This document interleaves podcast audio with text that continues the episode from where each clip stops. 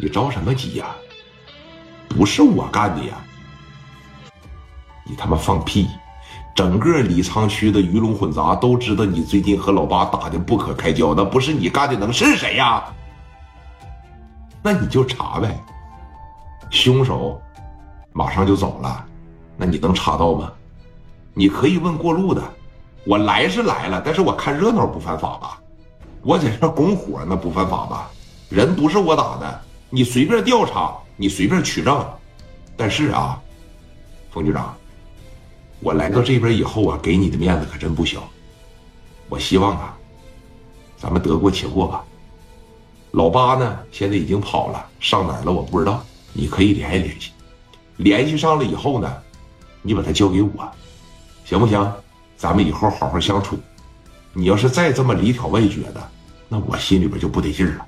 别以为有王永利罩着你，你就在这给我嘚喝。你记得，这个事儿咱明天再说。打人的那伙人在哪儿呢？那我就不知道了，你慢慢抓呗，这是你的事儿。我就是个做生意的，我不帮助阿四破案的。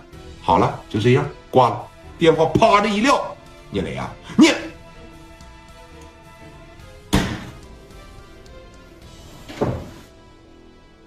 如果说李正光和聂磊他俩在一块玩十年，这个组合要是组到一块加上王群力给他俩运作运作，你记得，到最后这俩人谁也死不了。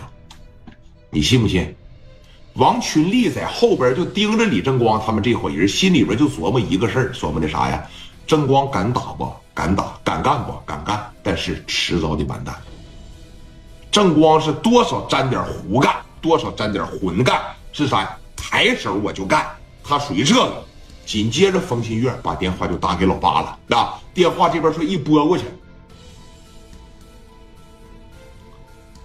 喂。你在哪儿呢，冯局长？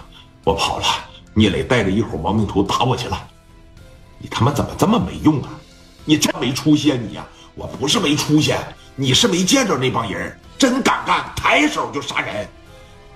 大勇下去了，没盯下来俩回合，人这哥们儿这这这转身之前是笑着的，这一转身当时就这样了，我瞅着都害怕呀。一百来号兄弟在下边也不敢动，那我下去了不是同样的结果吗？那朴大勇死了，我死的更惨。那你现在跑哪去了？问，行了，我不问了。你先好好躲一段时间啊，先不要回这个青岛，记得啊。我要不给你信儿的情况下，先暂时别回来啊。你那钱啥的都在哪放着？你不得给我拿点啊？我哪还有钱了？装傻是吧？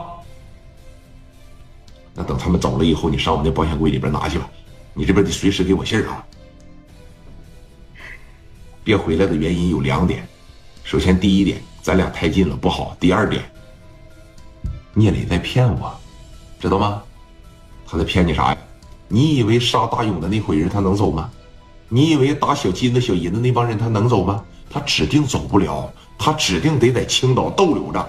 他逗留啥呀？逗留啥？你傻呀？你都没没呢，人家能走？好不容易来一趟，就这句话说完了以后，老八的心里边咣当就一下子。不愧是阿 Sir 的局长啊，人分析问题分析的透。咱先别说别的，单就冲李正光给聂磊帮了这么个忙，李正光想走，那聂磊也得挽留他几天啊。你这拿人当啥了？办完事提裤就走人，你聂磊也太不讲究了吧？